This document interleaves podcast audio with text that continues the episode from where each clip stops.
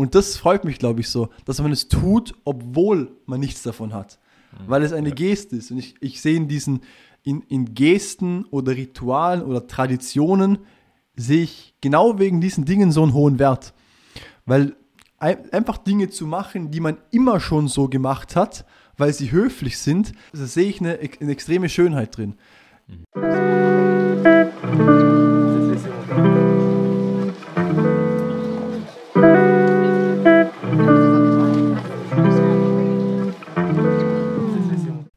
Wir haben diesen Podcast gestartet mit der Idee, dass wir einfach immer ein Thema in die Runde schmeißen und dann darüber philosophieren. Jetzt sind wir bei der zweiten Aufnahme und haben nicht mal ein Thema. Aber ich, ich habe eine Geschichte oder ein Ereignis von mir und das möchte ich heute mitbringen und daraus wird sich jetzt ein Thema bilden und ihr werdet uns als Zuschauer jetzt live dabei verfolgen oder live, ihr werdet uns jetzt im Nachhinein dabei zuhören, wie wir das Ganze jetzt arbeiten. also, ähm, ich war am Haare schneiden bei der lieben, ja, bei deiner Mama. Jawohl. Das ist meine Friseurin. Und es war natürlich wieder ein, ein traumhaftes Erlebnis mit, mit ihr. Nee. Und müssen wir ernst machen. Ich war danach mit einer guten Freundin, die wohnt direkt, direkt daneben, ähm, spazieren. Wir waren zuerst eine Stunde spazieren, hat alles gepasst. Und dann kam eine zweite Freundin, die die Angewohnheit hat, immer ein bisschen zeitversetzt zu geplanten Ereignissen zu erscheinen. Also sie kommt sehr oft zu spät. Ich werde auch bewusst keine Namen nennen, aber Sie wissen definitiv, wer angesprochen wird.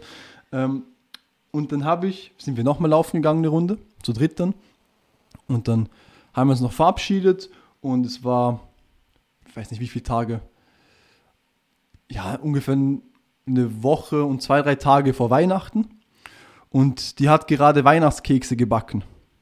Und die hat mir dann so einen, einen Teller, also einen großen Teller, so einen großen, wo man normal, normal drauf isst, ein riesiger Teller, voll mit Keksen mitgegeben.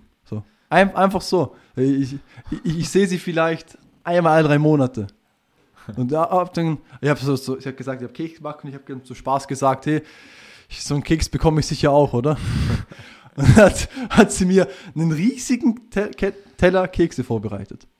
Ich habe mich bedankt, fand das richtig cool. Und beim nach Hause fahren ist, ja- ist ja eine Kleinigkeit, eine, eine extrem schöne Geste, finde ich. Aber jetzt auch so, wenn man das im Alltag erlebt, jetzt würde man das nicht so als ein großes Ding sehen, wo man jetzt im Podcast, im Podcast drüber reden müsste. Aber ich habe den Autofahrt einfach das als, als Impuls zumindest genommen, um dann darüber zu philosophieren. Und ich, ich hatte da dann, weil ich dieses, diese schöne Geste ähm, so positiv betrachtet habe, hab, hatte, ich, hatte ich so eine Freude daran. Das glaube ich, worauf ich auch hinaus wollte, Aha, was das ja. Thema ist, nämlich diese, diese, e- diese extreme Dankbarkeit einfach für, für lauter solche Dinge. Zum Beispiel, wenn ich auf der,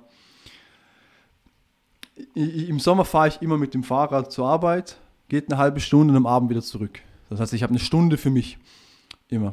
Und ab und zu laufen Leute vorbei, vor allem am Morgen sehe ich Leute mit Hunden oft. Und wenn ich mit dem Fahrrad Leuten vorbeifahre und ich die grüße freundlich und die mich zurückgrüßen, dann habe ich den schönsten Tag. Also das klingt wahrscheinlich so doof für die meisten, aber wenn ich jemand grüße und der grüßt zurück, so, dann habe ich so ein positives Gefühl. ich, ist richtig absurd wahrscheinlich für die meisten. Ich kann das nicht in Worte fassen, aber das, mir geht es dann einfach richtig gut. So, wenn mich jemand grüßt und ich grüße zurück, freut es mich auch. Aber vor allem, wenn ich jemanden grüße und der grüßt zurück, in der Reihenfolge, dann habe ich einfach, dann geht es mir einfach gut. Weil ich mir denke, okay, ich habe jetzt jemanden, weil es gibt natürlich auch Leute, die grüßen nicht, ist ja ganz normal. So, also für die Leute, für, für den Kontext, ähm, wir wohnen im kleinsten Bundesland Österreichs und das sind eigentlich nur Dörfer. Die größte Stadt hat, glaube ich, 40, 50.000 Einwohner. Und in den Dörfern, durch die ich durchfahre zur Arbeit, wohnen vielleicht 2000 Leute. Und Und da ist es normal, dass sich die Leute einfach grüßen. So, wenn jetzt jemand aus einer Großstadt zuhört, der wird das wahrscheinlich nicht kennen, deswegen erkläre ich es nochmal. Aber ist halt normal, dass man sich grüßt. Ein paar Leute schauen grimmig rein, grüßen nicht. Das ist beides vollkommen okay. Aber wenn dann mal jemand grüßt, dann ist das, dann freue ich mich da einfach riesig drüber. Und genauso bei diesen Keksen. So eine schöne Geste, ist natürlich auch, also ich finde es wirklich eine, ein Aufwand, den man sich nicht hätte antun müssen. So, jetzt wirklich da, wir waren da wirklich noch mal eine Viertelstunde, dass die diese Kekse vorbereitet hat. Also da ist schon Aufwand hinter. Und hat dann ja weniger Kekse für andere Leute. So, also ist natürlich, also ich will ja nicht so was Besonderes draus machen, aber es ist schon im Kern was Besonderes. So, und ich habe da einfach zu dieser Geste eine extreme Dankbarkeit gehabt. Und das fand ich ein, ja, ein Thema wert für den Podcast. Auf jeden Fall. Also ich kenne ja die Person auch. Äh, ich weiß direkt, wen du meinst nach der Geschichte. Und ich finde das sehr schön. Ich meine, ähm, es gibt so Leute, vor allem das Schöne an der Sache ist ja nicht, dass sie dir einfach die Kekse gegeben hat, sondern dass sie das so, dass sie das gemacht hat, ohne was äh, Retour zu erwarten. So selbstverständlich. Genau. So. Das ist so ohne irgendwelche Bedingungen. Genauso wie mit dem Grüßen oder irgendwelche, jeder kennt das, irgendwelche Taten im Alltag von anderen Menschen, wo man einfach hilft, ohne irgendetwas im Gegenzug zu, zu wollen. Da weiß ich genau, was du meinst. Also das sind wirklich einfach nur schöne Taten im Alltag, die einem das Leben oder den Alltag einfach schöner machen. Und oft sind es echt die kleinen Dinge, die dann den ganzen Alltag ja, so verändern und nicht die ganz großen, sondern wie, wie gesagt, die, die einfache Begrüßungen oder ein kleiner Hilfeakt, der einem den Tag versüßt. Ich glaube, darum finde ich es tatsächlich, finde ich es tatsächlich so schön, was du gerade gemeint hast, dass, da, dass man nichts davon hat. So. es verändert sich nichts an meinem Tag, wenn mich jemand zurückgrüßt.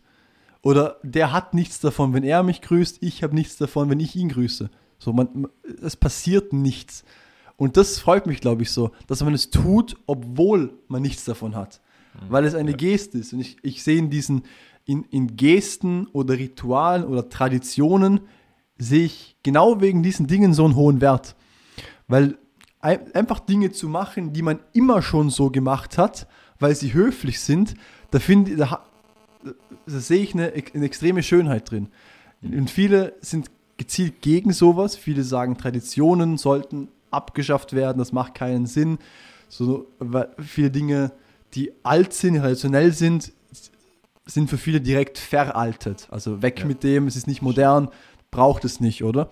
Aber so traditionelle Feiern zum Beispiel, so Weihnachten jetzt als größte Feier, die man sozusagen im Jahr hat, ja. das sind einfach äh, extrem schöne Dinge. Und da ist was, was Schönes drin, was richtig Schönes. Und so ist es auch bei, sei es, wenn man eine Person kennenlernt. Wenn man eine Person das erste Mal kennenlernt, dann ist da oft eine Spannung dazwischen.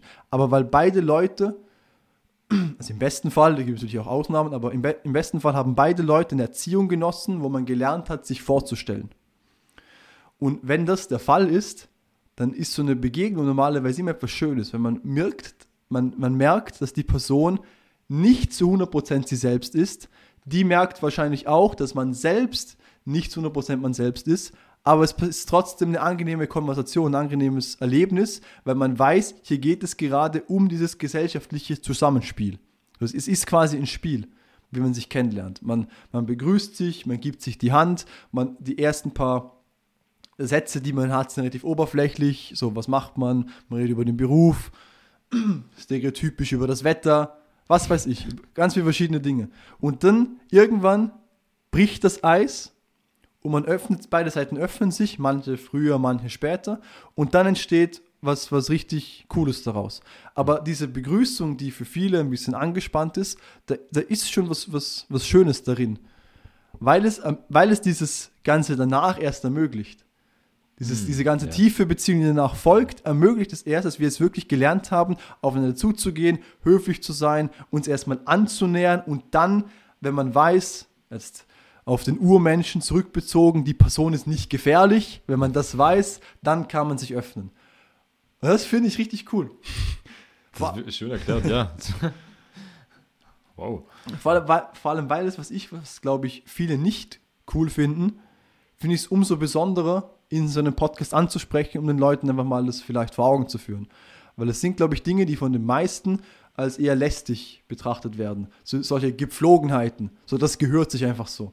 Ja, Es stimmt. gibt es, glaube ich, mehr Feinde als Freunde davon.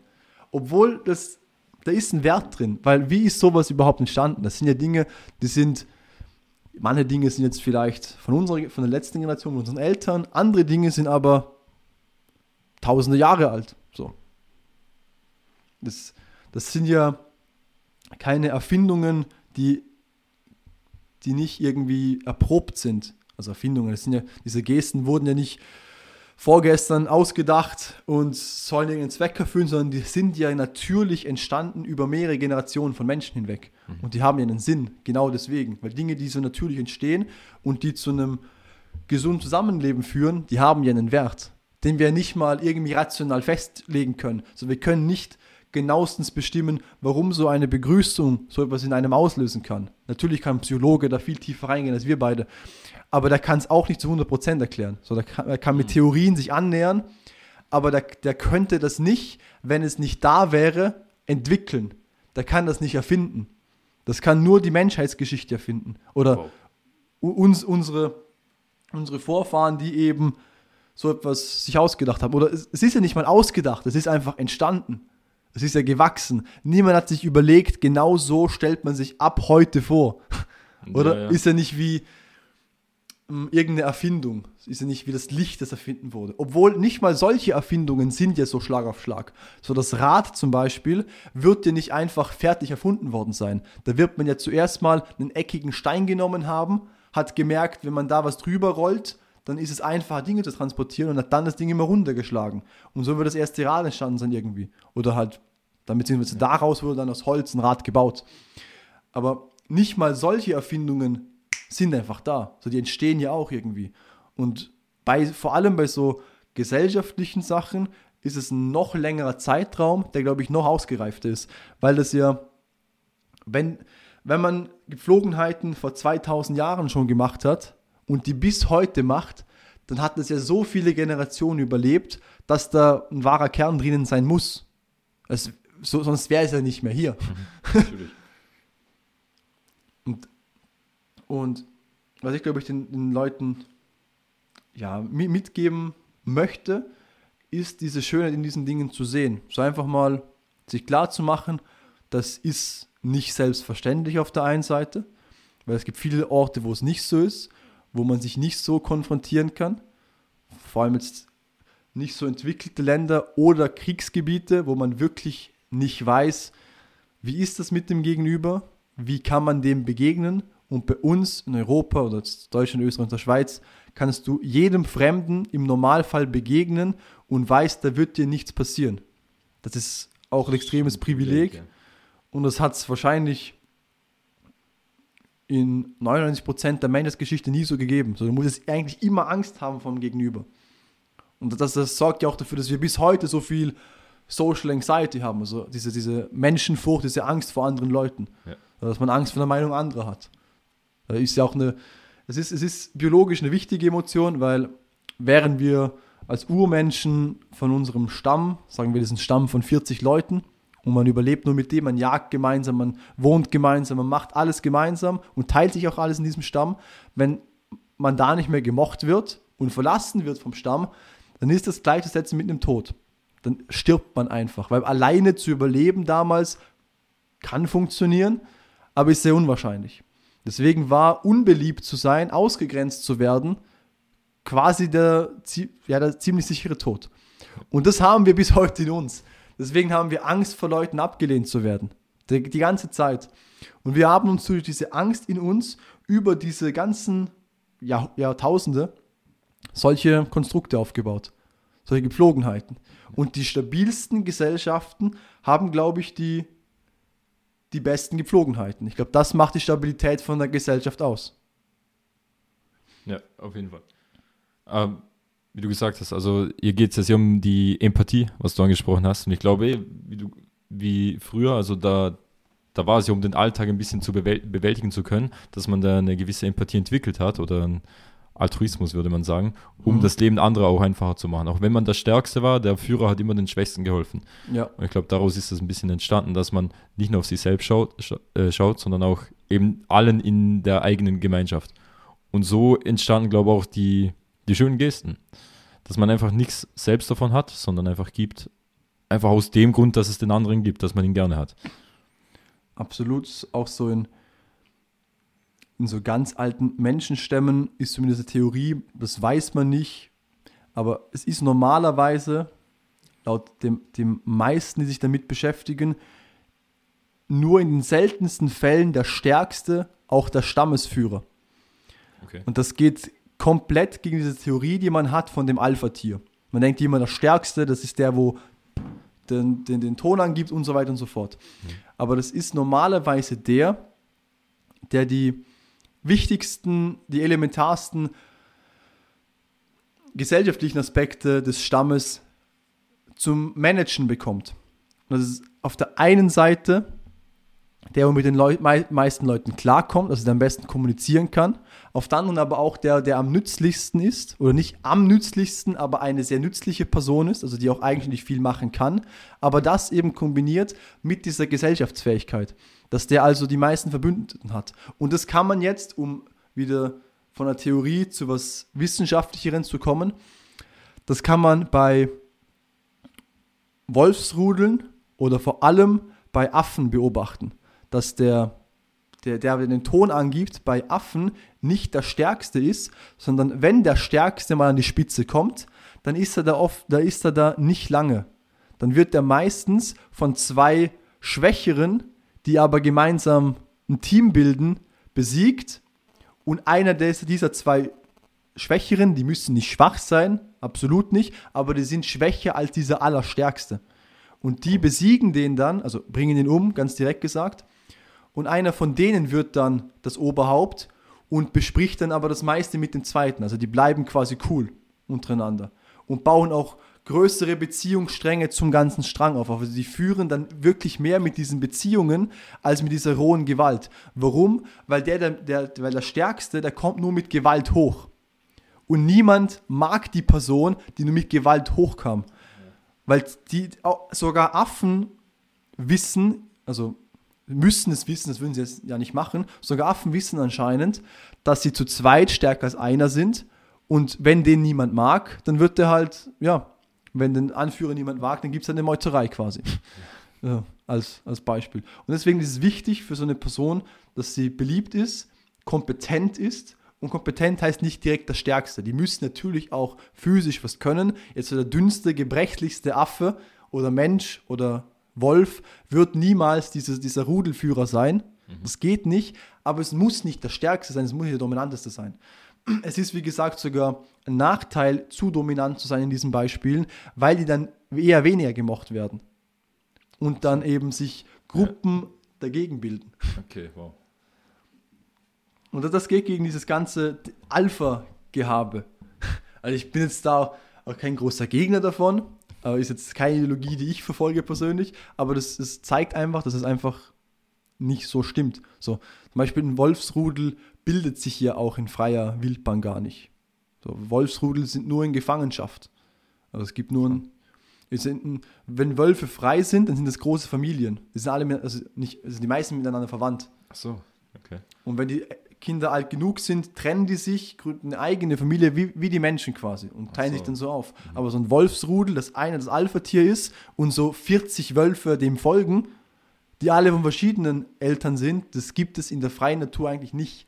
Das dachte man lange, weil die einzigen wissenschaftlichen Studien, die man geführt hat, natürlich mit Wölfen in Gefangenschaft war, weil man Wölfe, die in freier Wildbahn leben, nicht so einfach studieren kann, wie eben Wölfe in Gefangenschaft. Da gibt es, das weiß man schon länger, aber da gab es die letzten paar Jahrzehnte richtig interessante Erkenntnisse in, der, in, der Tier, in, dieser, in diesen Tierstudien, weil man jahrzehntelang diese Studien an Tieren in Gefangenschaft geführt hat und von denen auf alle geschlossen hat.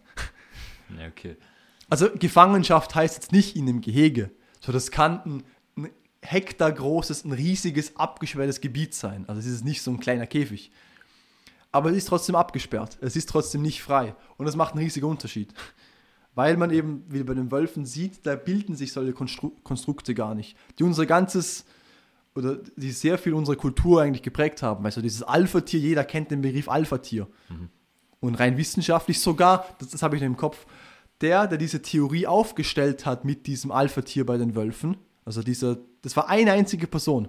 Krass. Der hat nicht mal lange Zeit danach, aber ein paar Jahre später, wollte der alles tun, damit dieser Irrglaube wieder aufhört, weil er selbst gecheckt hat, hey, das ist einfach in der echten Welt nicht so. Das war, das, das kamen wir drauf aufgrund von Fehlanalysen von Tieren in Gefangenschaft. wow. Und er hat selber gesagt, hey, das war eine falsche Erkenntnis, es ist eigentlich anders und man hat das aber nicht mehr so laut gehört. Das, ja, solche Dinge verändern dann viel. Ich weiß gar nicht, wie wir auf dieses, dieses Thema gekommen sind, halt wegen der menschlichen. Ja, wegen dem Alpha. Also, wegen dem. Dass man nicht der Stärkste sein muss. Genau, ja. Aber das, eben, dass diese Empathie, dieses, dieses Gemeinschaftliche mhm. auch bei Tieren extrem wichtig ist. Ja. Und darum eben unsere Gepflogenheiten auch so, so elementar sind. Aber das macht auch so Leute wie unsere Kollegin so, so, so, so, so zu wertvollen ähm, Bausteinen der Gesellschaft, sage ich jetzt mal.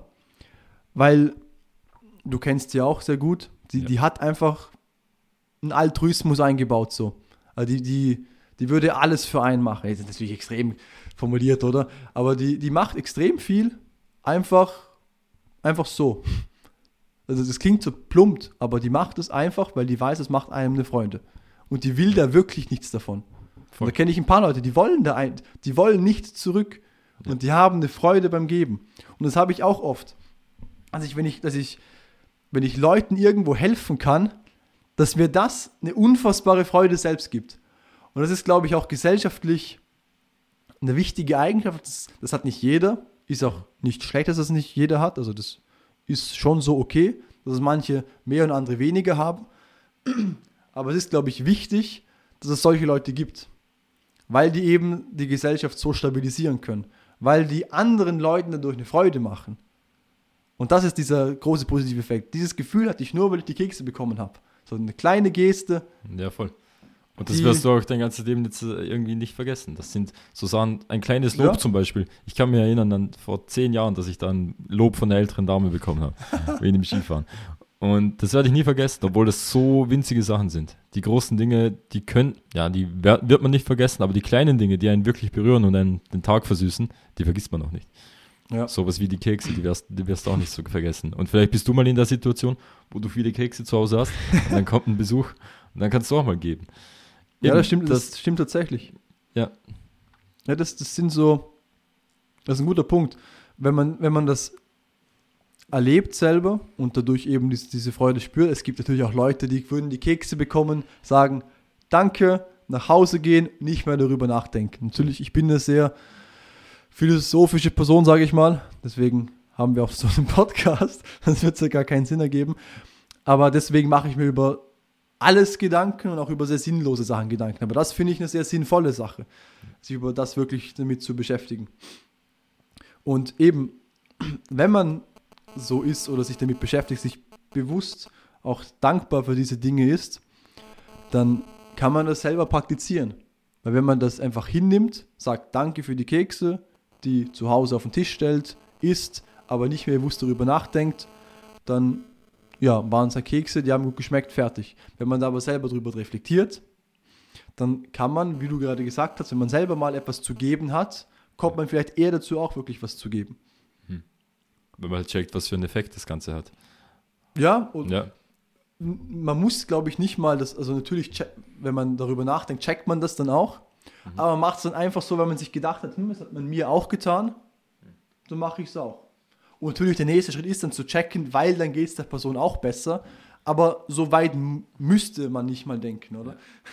Man macht es einfach so. Ich glaube jetzt nicht, dass ihre Intention war, mir eine brutale Freude zu machen und einen Podcast auszulösen. Sie hat es einfach gemacht, weil es eine schöne Geste ist. So. Nicht unbedingt für mich. Also natürlich schon auch, aber das ist nicht so der, der Hauptgrund, warum es passiert ist. Es war wirklich diese Geste. So, das, das macht man einfach, war wahrscheinlich ihr Gedanke. So, das ist nett. Mhm. So, das war's. Und Denk- sie macht, denke ich Sie ziemlich. macht es gern, also wir kennen Genau. sie ja. Sie, sie hat einfach eine Sie Freude freut an sich daran dann Ja. auch. Und das ist e- extrem wertvoll. Und eben, das ist auch zu, es braucht natürlich beide Seiten, wie gesagt. Das ist auch zu wertschätzen, wenn sowas passiert. Ja. So. Ich habe mich, ich habe mich, glaube ich, auch fünfmal bedankt. Aber natürlich in einer Situation kann man sich da nie so sehr dafür bedanken, wie es das wirklich wert wäre. Weil wenn ich jetzt so darüber philosophiere, dann hätte ich hier noch viel mehr danken sollen. Natürlich. Weil es natürlich so was Kleines ist, was aber so was Großes auslöst. ja. Es ist einfach ein, ein, ein wichtiges Thema. Also über Dankbarkeit generell können wir wahrscheinlich zehn eigene Folgen machen zu den verschiedenen Facetten davon. Aber es war, ist, also das ist jetzt eine sehr konkrete Form davon. Vor allem mit, mit, mit diesem Bezug auf, auf Gestiken. Genau, das Auf- Zwischenmenschliche ein bisschen. Ja. Ja.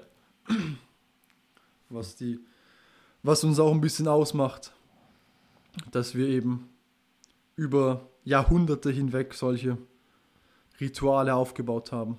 Mhm. Gut, ich hätte eigentlich nichts mehr zu sagen. Zu dem Seite Thema. nicht.